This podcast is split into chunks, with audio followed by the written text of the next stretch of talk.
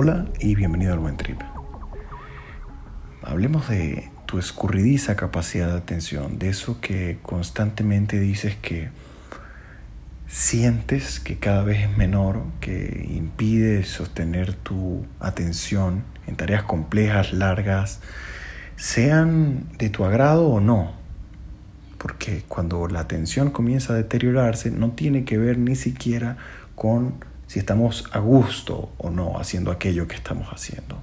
Sencillamente cuesta sostener la atención, indistintamente de, de aquello a lo que hay que atender. Y el teléfono y los vínculos nocivos con el teléfono, el abuso del teléfono, tiene una estrecha relación con esto. Eh, algo que he notado mucho en los primeros días de poner especial cuidado en la meditación para cambiar mi relación con el teléfono es que tenga ojos abiertos o cerrados, en esos primeros días especialmente, mi atención se movía y aunque no iba a ningún pensamiento en específico, sí notaba una especie de giro, movimiento, desplazamiento a nivel psíquico que buscaba algo. Y esto me ha hecho pensar en que tenía una correlación importante con los tiempos en los que yo solía buscar el teléfono. Como una especie de aquí hay algo que se mueve en alguna dirección. Y para mí esto fue llamativo, fue significativo cuando lo identifiqué. Cada día aparece menos cada día disminuyo y disminuyo mi tiempo en pantalla. Afortunadamente la cosa va muy bien. Pero sé que no para todo el mundo es así y quiero profundizar en este asunto. Porque es que cuando uno revisa la literatura acerca de el asunto de abuso del teléfono y la atención, hay muchas cosas que son llamativas y, y, que creo que pueden ser útiles para entender cómo nos afecta y cómo luego se convierte en una especie de círculo vicioso muy, muy complejo.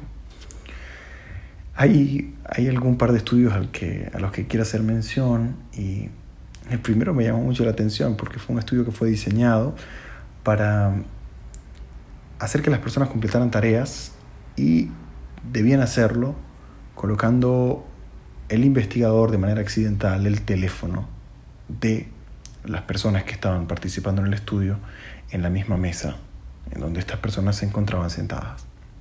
Y algo que observaron los investigadores es que quienes tenían el teléfono cerca, visible, mm, tenían un peor desempeño en el enfoque para la mm, resolución de problemas. Pero en otro estudio, que me pareció también muy interesante, se observa que no solo ver el teléfono, sino sentirlo vibrar, escuchar la notificación, interrumpe el flujo de pensamiento y evita que podamos nosotros mantener el enfoque. De cierta manera el teléfono comienza a convertirse en una interrupción, pero incluso cuando tomamos el teléfono, otro estudio que me llamó la atención es que eh, no solo es que nos interrumpimos por tomar el teléfono, sino que cuando vamos a completar una tarea dentro del teléfono, mm, a veces hay un rango de distracción con otras aplicaciones que puede ampliarse hasta un 400%. Es decir, nos distrae sentirlo, nos distrae verlo, nos distrae escucharlo. Luego al tomarlo nos distrae adentro la distracción. Y empezamos a crear ciclos cada vez más cortos de pensamiento, porque saltamos de Twitter a Instagram, de Instagram al correo, del correo a otra vez Instagram y luego volvemos, salimos del teléfono, hacemos algo y entramos nuevamente y al entrar ya se nos había olvidado dónde estábamos y empezamos eh, a ejecutar una tarea menor, saltamos y miramos las fotografías y estamos entrenando nuestro cerebro para que atienda lo pequeño, atienda lo corto, atienda lo poco trascendental. Y vuelvo al inicio de esta temporada. Mi cuestionamiento interno acerca de mi producción intelectual, acerca de qué tanto estaba yo logrando explotar al máximo mis talentos me hizo pensar que estos ciclos cortos de pensamiento no me llevan a ningún lado, o al menos a donde yo quiero. Ha sido curioso que modificar en tan solo semanas mi vínculo con el teléfono me permite sumergirme, por ejemplo, en la producción literaria.